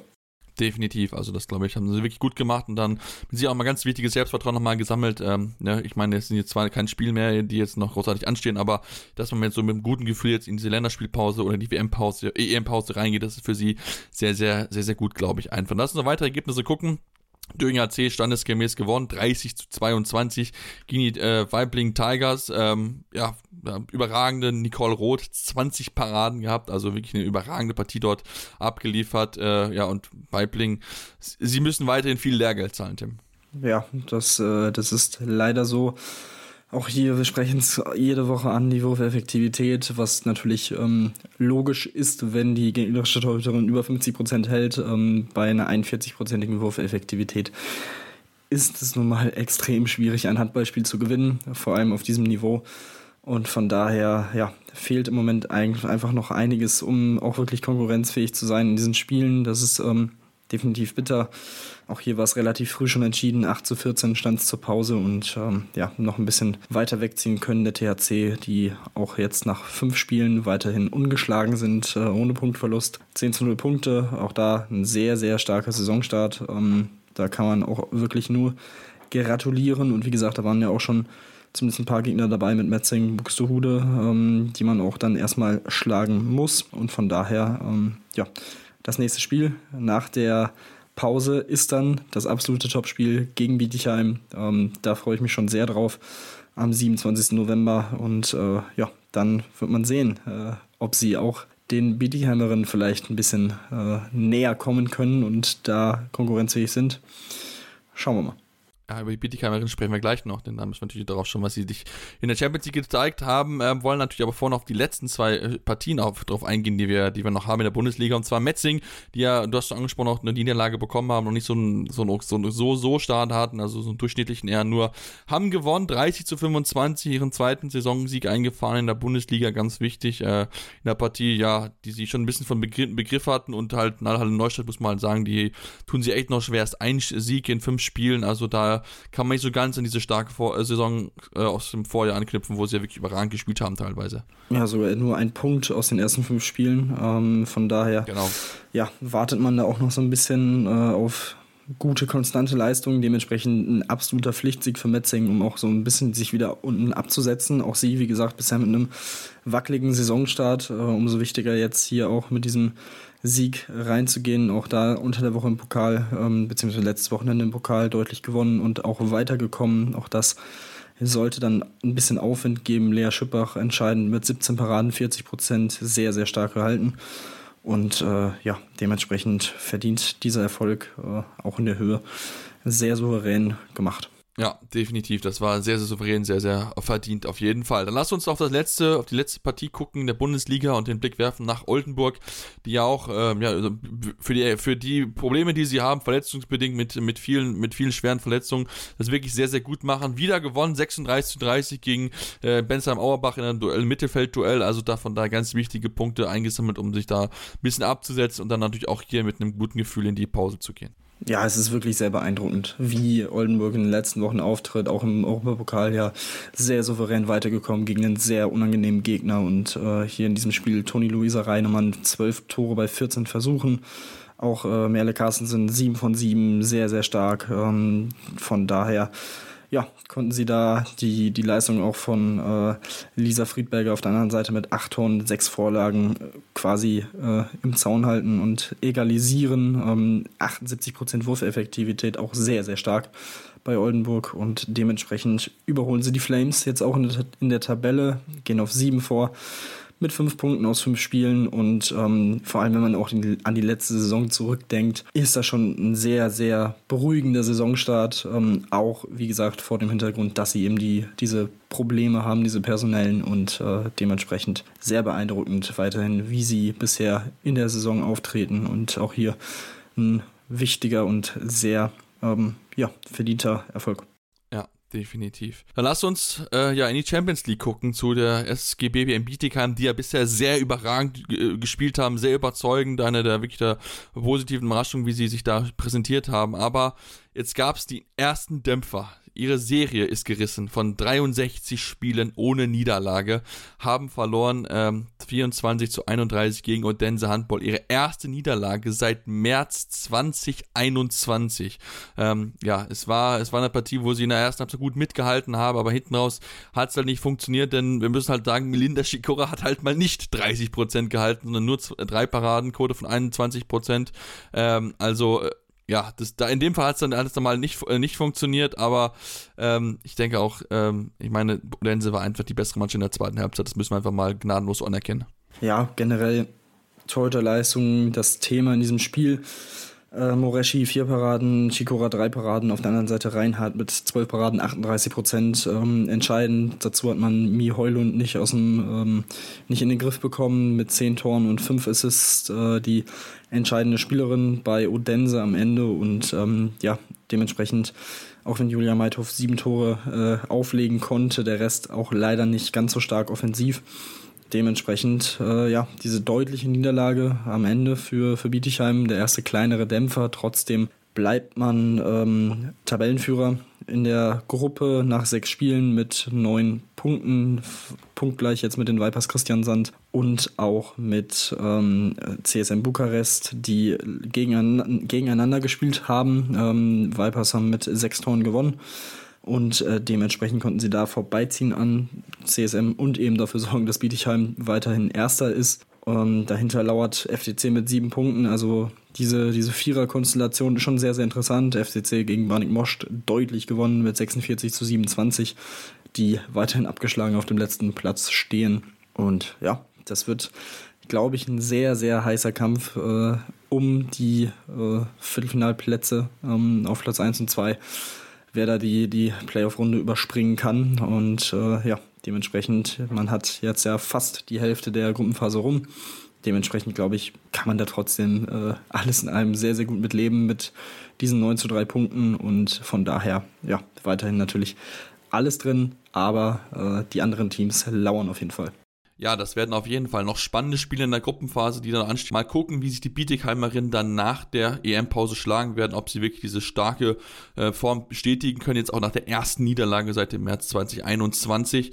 Ja, wir machen jetzt nochmal eine kurze Pause und schauen dann gleich auf nochmal auf das Thema André Fuhr, denn dort gibt es neue Enthüllungen für alle Hörer auf Sportradio. Wenn euch das interessiert, natürlich unbedingt abonnieren auf den Podcatcher eurer Wahl und dann nochmal reinhören, was die neuen Erkenntnisse sind, denn es gibt einen Spiegelbericht, wo weitere äh, ja, Spielerinnen ausgepackt haben gegen André Fuhr und schockierende neue Details hervorgesprochen sind. Und darüber wir gleich reden, hier bei Anwurf, eurem Handball-Talk. Schatz, ich bin neu verliebt. Was? Da drüben. Das ist er. Aber das ist ein Auto. Ja, eben. Mit ihm habe ich alles richtig gemacht. Wunschauto einfach kaufen, verkaufen oder leasen. Bei Autoscout24. Alles richtig gemacht.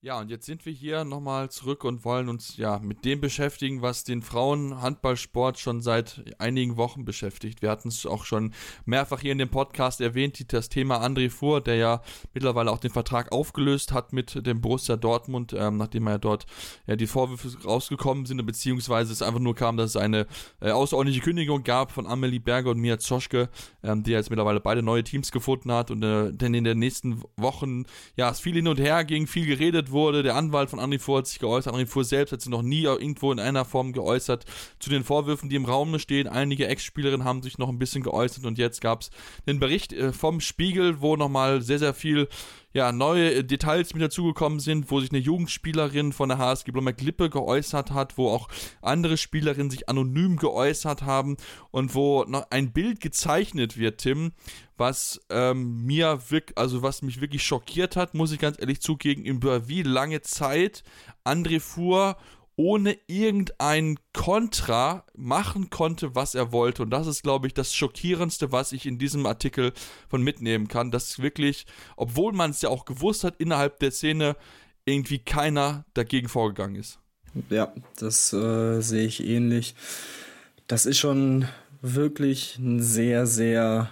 Ähm, es ist einfach unfassbar. Es ist wirklich unbeschreiblich, was da über die letzten 16 Jahre passiert ist. Ähm, das ist also absolutes Wegsehen von vielen, vielen Menschen. Ähm, und ich finde es immer wieder interessant zu lesen, wie häufig es auch in diesen Jahren deutliche Anzeichen gab, dass im, in seinem Umgang mit Spielerinnen, sagen wir es äh, etwas noch etwas netter, etwas nicht stimmt, ähm, dass da trotzdem nicht drauf eingegangen wurde, auf die Spielerin, obwohl ja auch immer wieder gesagt wird und immer wieder proklamiert wird, die Spielerinnen sind ja natürlich das wichtigste Gut, auch für die Vereine. Dass sie da so im Stich gelassen wurden, ist wirklich einfach peinlich, ähm, schockierend und ähm, dementsprechend umso wichtiger, dass es jetzt endlich ähm, rausgekommen ist, endlich ja, passiert ist. Ähm, Gott sei Dank haben dann eben die Spielerinnen den Mut gefunden, da mit an die Öffentlichkeit zu gehen und dieses System dann endlich zum Einsturz zu bringen. Ähm, das ist einfach wirklich, wirklich krass, was da passiert ist. Ähm, deswegen ähm, Auf jeden Fall sollte man sich das durchlesen im aktuellen Spiegel, äh, die, den Text von Erik Eggers, Matthias Fiedler und Udo Ludwig. Wirklich sehr, sehr gut. Alles ähm, über die letzten 16 Jahre. Auch natürlich mit großer Mithilfe der betroffenen Spielerin ähm, ja, aufgearbeitet und nacherzählt. Und da sind wirklich also es ist wirklich, da, da kann man, das kann man sich, glaube ich, einfach nicht vorstellen, dass sowas möglich ist in diesem Ausmaß.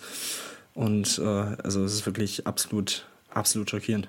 Ja, also das ist, ich meine, wir, wir, es gab ja schon auch schon vorher Spielerinnen, die dann auch in dem Rahmen dann auch sich so ein bisschen geäußert hatten, wo man auch gesagt hat, gut, ne, es sind, sind so zwei, aber das ist ja wirklich über, über eine unfassbare Zeit, wo André Fuhr Spielerinnen sexuell anzügliche Nachrichten geschrieben hatte, Affären gemacht hat, wo, oder so, also zumindest angedeutet hat, dass, dass er was ist und er ja selbst ja auch verheiratet ist, eine Partnerin auch so weiter hat, wo ich mir so, so denke, das ist ja wirklich, wirklich schockierend und das ist ja auch schon zu Blomberger Zeiten ist. Und ich meine, ich komme aus der Region. Ich, ich ich habe in Blomberg selbst jahrelang Handball gespielt und ja, war ja auch in, in einer Zeit lang unter so einem ja, Fördertraining, was da gab, für Männer, also für Jungs und Mädels halt auch mit dabei. Und ich stelle mir halt auch selbst die Frage, warum, warum hat man sowas nicht gemerkt? Weil ich meine, klar, ich, wir kennen alle André vor an der Seitenlinie, der ist hart, der ist wirklich Eis, wirklich richtig, richtig hart, das weiß und das wissen wir auch alle, aber dass es dann so krass, krass dann noch ist und wie krass er dann auf die Spielerin noch eingewirkt hat, mit sie schlecht zu reden, wenn er nicht das gemacht hat, was er sagt. Eine, eine Spielerin, die sagt, sie hat ein Burnout-Syndrom, was dann auch prognostiziert wird, wo er ihr sagt, nein, du bist nicht krank. Das ist, das ist so ein perfides System und auch eine Persönlichkeit, die er da aufgebaut hat, die er aber dann ja nur innerhalb der Mannschaft gezeigt hat. Nach außen hat man das ja nie so. Also klar, du hast schon gesehen, dass er halt ein strenger Trainer ist, aber das ist ja gedacht, gut, ist halt so. Ich kenne auch den russischen Nationaltrainer, womit die ähm, Mannschaft 2016 Olympiasieger geworden ist. Das ist auch ein harter Hund, weißt du, der ist laut und so weiter, aber das hat halt zum Erfolg geführt im Endeffekt. Und das ist halt etwas, was mich so schockiert, dass man das dann halt auch so dann auch gewusst hat, wo, wo ich dann, wenn ich dann lese, dass Spielerinnen Klauseln in ihrem Vertrag haben, dass sie, wenn André Fuhr dort Trainer wird, ablösefrei gehen können. Also spätestens dann muss ich als Vereinsverantwortlicher des Vereins, der das, dieses Angebot macht, zu demjenigen hingehen, der André Fuhr unter Vertrag hat, um den sagen, da stimmt doch was nicht. Und dass das nicht passiert ist, das finde ich ist wirklich, da muss sich jeder, jeder, wirklich jeder hinterfragen. Auch natürlich die Vereine, wo er gewesen ist, aber auch die Vereine, die es ja quasi geduldet haben oder also zumindest weggeschaut haben oder zumindest gewusst haben, aber es trotzdem nicht gemacht haben, um die Spielerinnen dort auch zu schützen. Denn klar, sportliche Realität, alles gut, aber das sind ja vielleicht auch Spielerinnen, die vielleicht ja irgendwann mal bei dir spielen und du möchtest ja nicht Spielerinnen die Lust am Sport nehmen, wie es ja in dem Fall wirklich passiert ist. Also da ist so ein komplettes Systemversagen stattgefunden, das ist wirklich, das macht mich sprachlos. Ja, und wie gesagt, es gab in den letzten, vor allem in den letzten zwei, drei Jahren so viele Momente, wo ja. jetzt im Nachhinein ja auch vollkommen klar wird, warum die Spielerinnen dann auch rebelliert haben. Und also es fängt zum Beispiel in Dortmund selber ähm, an. Im Oktober 2020 prangerten Spielerinnen bei einem Teamtreffen mit Fuhr- und Abteilungsleiter Heiermann die Methoden des Trainers an. Nach der Saison 2021, äh, 2020, 2021 verließ rund ein Dutzend Spielerinnen den BVB. Auch im Jahr darauf war die Fluktuation groß. Auch da haben wir in der Vorschau drüber gesprochen dass da irgendetwas wirklich nicht stimmen kann in diesem Verein, wenn, wenn man so erfolgreich ist zusammen und zusammengearbeitet hat, aber dann trotzdem immer wieder so viele Spielerinnen zwei Sommer hintereinander gehen. Und da wirkt es auf uns ja auch schon sehr komisch. Und jetzt weiß man auch, warum ähm, diese Spielerinnen dann eben nicht mehr Teil des BVB sein wollten. Und ähm, ja, einige ausländische Spielerinnen dazu beschwerten sich in heimischen Medien über die Zustände im Club, darunter unter anderem ja auch die äh, äh, niederländische Weltmeisterin Kelly Dulfer, die ja mittlerweile in Bietigheim spielt. Und auch weitere Dinge ähm, im Kreisen des DHB dann passiert sind im Herbst 2020 ähm, vor der EM Corona-Infektion von Henk Groner, der damals ja noch Bundestrainer war. Und der Mannschaftsrat ähm, des Nationalteams hat deutlich gegen den Plan, Fuhr als Ersatzmann einzusetzen, rebelliert, was zu dem Zeitpunkt ja auch irgendwie ein logischer Schritt gewesen wäre, als derjenige, der die U19 und 20 äh, jahrelang trainiert hat und damit ja quasi den Unterbau der A-Nationalmannschaft. Auch das hätte ein klarer ein klares Signal sein müssen, wo man hinterher hätte gehen müssen. Du hast noch klarer hinterfragen hätte müssen, warum eigentlich so deutlich dagegen rebelliert wird. Und ähm, ja, Also, das ist wirklich Versagen auf jeglicher Ebene. Ähm, und das ist schon echt sehr, sehr kritisch. Es müssen sich sehr, sehr viele Menschen hinterfragen und hoffentlich auch deutlich unangenehm Fragen ähm, stellen in den nächsten Wochen und Monaten. Ähm, und dass das eben nicht jetzt mit diesem Artikel quasi durch ist, sondern dass diejenigen, die das Ganze gestützt oder zumindest nicht ähm, hinterfragt haben, auch ganz klar zur, zur Rechenschaft gezogen werden und nicht mehr in diesen ähm, Positionen, in denen sie sich befinden, weiterhin arbeiten können. Weil, also, das ist schon alles in allem, wie gesagt, klar, ähm, man hat es selber nicht ausgeübt, das, was eben passiert ist, aber man hat es eben nicht verhindert und das ist jetzt nicht unbedingt äh, besser oder das macht das Ganze nicht besser, sondern wenn man da bewusst wegsieht oder sagt, ja, so, so ist er halt, so nach dem Motto, schwierig, sehr, sehr schwierig und ähm, ja, dementsprechend bleibt es sehr, sehr spannend zu sehen, was bei den Vereinen dann passiert. Ähm, natürlich vor allem Blomberg Dortmund, in Metzing hat man es anscheinend ja in dem einen Jahr wirklich gut unter Kontrolle noch gehabt, ähm, so wie es den Einschein macht. Ähm, aber ja, vor allem die beiden Vereine und auch im DHB wird man sich da ähm, ja intern einiges, äh, ja, einiges überdenken müssen, ähm, wie das, wie man ihm da vertrauen konnte, diese Mannschaft dann auch zu übernehmen. Ähm, das ist halt echt einfach sehr, sehr schwierig. Ja, und da sind wir halt auch so an so einem Punkt, ne, wo wir jetzt, wo wir jetzt natürlich dann auch hin, über die Folgen davon sprechen müssen, wo wir das dann natürlich auch jetzt mal uns ein bisschen die Zeit nehmen, um darüber zu reden. Denn ähm, es ist ja einfach so, dass, ähm, wir haben es angesprochen, auch in dem Artikel wird es geschrieben, dass Geschäftsführer Andreas Heiermann, also Abteilungsleiter Andreas Heiermann, Geschäftsführer Torben Kietsch davon ja gewusst haben und wo ein Andreas Heiermann gesagt hat, ach ja, Seitensprünge passieren ja in der heutigen Welt, wo ich mir so denke, das sind Aussagen, die sowohl Herr Heiermann als auch Herr Kietsch getroffen sind, die ja schon zu einem Zeit, zu, zu mich da zumindest dazulassen, dass sie es zumindest geduldet haben. Und wenn sie es geduldet haben, sind sie für mich in der Position, in der sie aktuell sind, nicht mehr tragbar. Jetzt schreiben die Blombergerinnen in einem Statement, was sie selbst veröffentlicht haben, ähm, es macht uns betroffen, die geschilderten Vorgänge nicht gesehen und in der nötigen Ausbildung verfolgt und geahndet zu haben. Das zu Lesende widerstrebt uns in jeglicher Form. Wir distanzieren uns entschieden davon. So, und es gibt natürlich dann aber auch Spielerinnen, die darauf reagieren. Eine Angela Malestein, eine Isabel Jongelen, die beide jahrelang in, Blo die beide in Blomberg gespielt haben und beide ganz klar gemacht haben, dass Torben Kietsch zumindest davon gewusst hat. Also zumindest das quasi dieses, dieses Zitat, was ich jetzt gerade aus dieser Mitteilung vorgelesen habe, dass, dass man davon gewusst hat und es geduldet hat. Und das ist natürlich etwas, wo ich sage, Tim, diese Leute sind dann natürlich in seiner Position nicht mehr zu tragen. Ob sie es selbst, selbst zurücktreten, ist halt die Sache oder so, aber ich finde, man muss halt über ihren, deren Köpfe halt reden, weil ich meine, einen solchen Ausmaß von, ja, wirklich Nötigung und da sind auch wirklich strafrechtlich relevante Dinge passiert. Das geht einfach nicht. Da, muss, da müssen die Leute handeln und wenn sie halt nicht gehandelt haben, wie in den Fällen, müssen sie halt gehen und dann sind sie dann halt auch verbrannt für alle mögliche Zukunft im Frauenhandball und natürlich darüber hinaus. Ja, das, äh, den würde ich so auf jeden Fall zustimmen. Es kann unter diesen oder unter der Führung dieser Person keinen realistischen oder glaubwürdigen Neuanfang geben. Das, das kann das kann einfach nicht passieren. Ähm, dementsprechend kann man sich dann nie sicher sein, ob nicht sowas ähnliches wieder passieren kann. Ähm, und dementsprechend sind diese Personen dann einfach nicht tragbar. Die davon wissen, die, wie gesagt, auch wenn es in der Liga so bekannt ist, ist es wirklich, das, das will mir nicht in den Kopf rein, dass es dann über so ja, eine nicht. lange Zeit kein, also wirklich auch nicht rausgekommen ist und oder zumindest nicht so breit in der Öffentlichkeit, ähm, auch nicht in dieser Handball-Community ähm, rausgekommen ist. Das ist wirklich einfach, äh, wirklich, das macht mich sprachlos. Ich, ich verstehe es nicht, wie das passieren kann, was für eine, also da muss doch auch irgendwie Leute davor Angst gehabt haben. Ich glaube, äh, stand auch drin, dass man dann bei, von anderen Vereinen quasi hatte man halt dann vielleicht auch zu wenig ähm, klare Dinge, um das vorzu oder um es zu beweisen, dass es eben passiert ist, außer halt vielleicht ein, zwei Spielerinnen, von denen man es über drei Ecken gehört hat. dass da etwas vielleicht nicht stimmen könnte oder etwas einfach falsch läuft.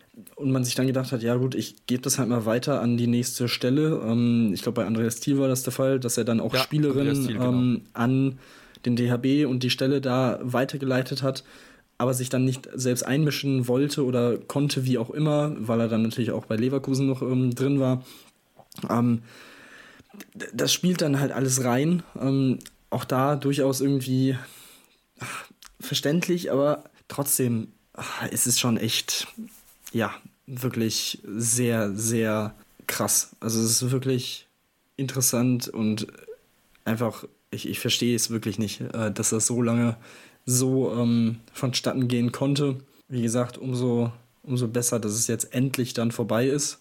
Aber ähm, ja, ich hoffe auf jeden Fall, dass die Geschichte weiterhin in den nächsten Monaten klar aufgearbeitet wird äh, und dass jetzt, wie gesagt, nicht vorbei ist mit diesem äh, Text, sondern äh, die, die Vereine da ganz klar auch immer wieder darauf hingewiesen werden und immer wieder sich Fragen stellen müssen, was mit diesen Personen passiert und so weiter und so fort, ähm, weil alles andere wäre auch äh, ein Schlag ins Gesicht für alle Betroffenen. Ähm, alleine deswegen verdienen diejenigen, dass äh, das weiter untersucht wird und weiter ähm, dem nachgegangen wird, weil äh, ja, also das ist, das sind ja teilweise wirklich bleibende Schäden mental, psychisch, wahrscheinlich für den Rest des Lebens und das ist halt wirklich einfach, einfach abartig und ja, es macht weiterhin einfach sprachlos. dieser Text ist schon echt, boah, da muss ich auch auf jeden Fall ein paar Mal schlucken und das ist schon echt ziemlich, ziemlich krass. Also wirklich, ich meine, es ist in der Bezahlschranke, ähm, zumindest online, aber es ist wirklich, also wenn man, wenn man Handballer ist und sich das mal durchlesen, das ist, da wird einem wirklich übel. Das ist, das ist nicht schön. Und deswegen ist es auch umso wichtiger, dass wir dass wir eine Gesellschaft fördern, ein Miteinander fördern, wo man über sowas öffentlich drüber reden darf, wo man halt nicht gesagt wird, ach ja, das gehört ja dazu. Das ist halt natürlich klar im Sport. Es gibt natürlich Trainer, die, ne, die, die ein bisschen, bisschen anstrengender sind, ne, wir kennen es ja alle, der ein bisschen härteren Umgang hat, mehr ist so der eine ein bisschen mehr auf Kuschelkurs und so weiter, aber man muss dann halt auch, glaube ich, ne, noch viel mehr eine Sensibilität dafür schaffen, was halt geht und was halt nicht geht. Und solche Sachen, die halt André Fuhr gemacht hat, das ist halt way, way over the top. Und dass er das über, dass er das fast 20 Jahre lang machen konnte, ohne dass da jemand was gesagt hat, das ist etwas, was was uns wirklich zu denken geben sollte. Denn das ist nicht Handball, was André Fuhr dort gezeigt hat. Das ist ein, das ist ein Mensch, der das ist wirklich ekelig. Das ist wirklich eklig. Das gehört nicht in die Gesellschaft, nicht in den Sport. Und ich hoffe, dass alle Menschen das daraus selbst lesen. Das haben auch einige andere gesagt. Auch eine Buxtehude haben, äh, Buxtehude SV hat ein Statement rausgegeben. Die Handballluchse haben ein Statement rausgegeben, wo halt auch gesagt wird, man müssen jetzt drüber reden. Das ist auch der falsche Weg, dann einfach auch dann sich hinter Verschwiegenheitsvereinbarungen zu verstecken. Und auch das, da möchte ich alle, vielleicht auch Sportlerinnen, die uns zuhören, ähm, die da halt auch von betroffen sind, auch dann beten geht damit raus, zeigt, nur so können wir gegen solche Menschen vorgehen, denn wenn wir nur schweigen dahinter, dann werden solche Menschen immer irgendwie ihren Platz finden in der Gesellschaft und genau das wollen wir nicht. Wir wollen, dass solche Schweine, ich sag's jetzt wirklich mal, solche perversen Schweine einfach hinter Gittern gehören. Das hoffe ich sehr, dass vielleicht dann auch Spielerinnen den Mut finden zu sagen, okay, wir möchten jetzt hier eine Klage gegen ihn vorantreiben, um einfach dafür zu sorgen, dass er seine gerechte Strafe zu bekommt. Denn er hat Handballkarrieren wirklich zerstört. Und das ist etwas, was mich sehr betroffen macht, denn ich finde, das gehört sich einfach nicht. Ein Trainer sollte Sportlerinnen fördern und sie nicht kaputt machen, wie es in diesem Fall hat André Flur äh, gemacht hat.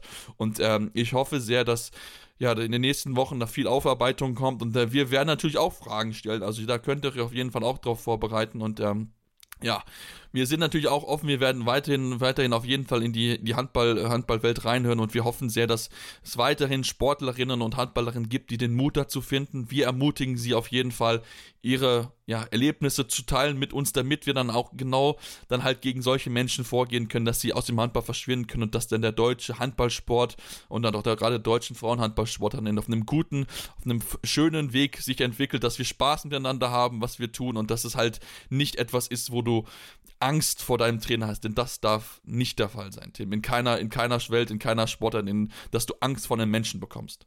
Ja, absolut. Ähm, dem habe ich auch nicht viel mehr hinzuzufügen, außer zu sagen, wie gesagt, lest euch den Text durch. Ähm, Spiel online im Spiegel selber in der aktuellen Ausgabe. Ähm, ansonsten hat Frauenhandball.com auch den Text ein wenig, ähm, ja, die, die Kernpunkte ähm, ein Ja. bisschen zusammengefasst. Auch das ähm, durchaus interessant, ähm, um einen gewissen Eindruck zu bekommen, was eben falsch gelaufen ist. Ähm, können wir gerne ähm, sicherlich auch alles verlinken und von daher, ähm, ja, durchlesen auf jeden Fall.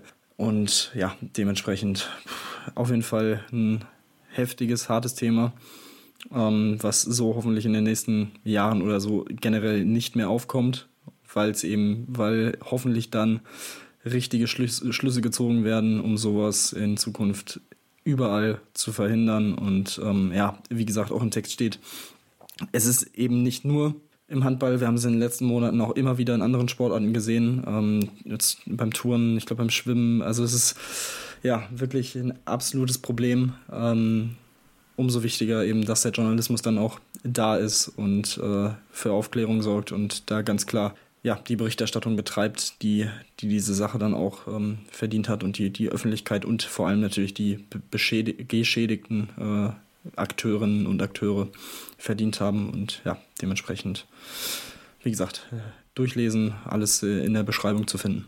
Genau, alles auf jeden Fall zu finden. Ähm, wie gesagt, wir weisen auch auf, auf jeden Fall hin. Wir hoffen, dass auch die, die Vereine dann vielleicht noch mehr dann auch was dazu sagen. Wie gesagt, Buxtehude und die Handballbuchse haben es dazu getan. Die zwei Vereine, die jetzt nicht direkt was, äh, wo ja die Andrifo jetzt nicht direkt gewesen ist, aber natürlich auch Spielerinnen haben, die da mal unter Andrifo gewesen sind. Und ähm, deswegen hoffen wir sehr, dass es eine offene und transparente Aufarbeitung gibt, die wir ja beim BVB bisher noch komplett vermissen in jeglicher Form, äh, wo man ja auch gar nicht darauf irgendeiner Form reagiert hat, auf das, was das Spiel gesagt hat. Ähm, ich hoffe sehr, dass Andreas Heiermann nicht mehr lange dort Abteilungsleiter ist, denn das, nach was dem da rausgekommen ist, ähm, fehlen mir einfach die Worte dafür, wie, wie, wie er damit umgegangen ist. Ich meine, sein Aus ist ja sowieso schon besiegelt, glaube ich, für 2024, meine ich.